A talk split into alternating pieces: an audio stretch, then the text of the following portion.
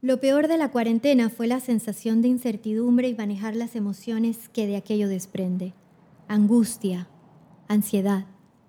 El primer mes fue un descanso obligado, que se agradeció. Pero a medida que pasaba el tiempo, leíamos noticias, nos enterábamos del progreso del virus en otros países, seguíamos encerrados, algunos familiares contagiados, alguna amistad con respirador asistido.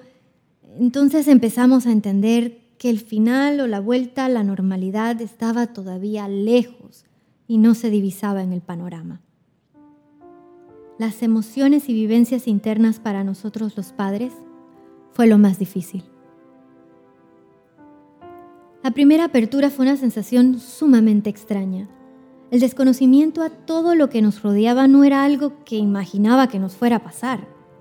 El miedo a salir, porque sí, teníamos miedo.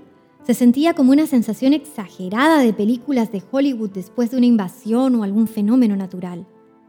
La vuelta a reconocimiento de los lugares y las personas con las que te ibas encontrando. Hubo muchísimas cosas positivas.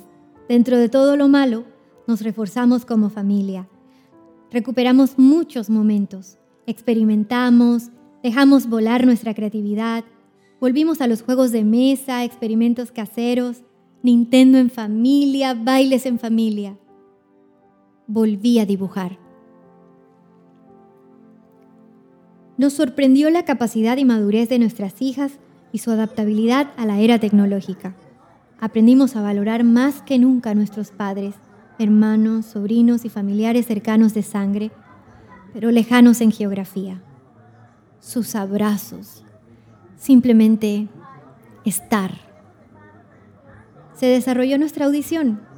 Nos dimos cuenta que 30% del entendimiento de la comunicación era la vista y no la audición. Leemos labios. Y se nos agudizó la vista y el reconocimiento facial. Reconocer a las personas en la calle con mascarilla empezó y sigue siendo una odisea.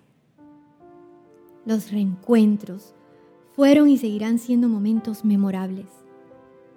Y lo mismo con las despedidas se convirtieron en despedidas más intensas.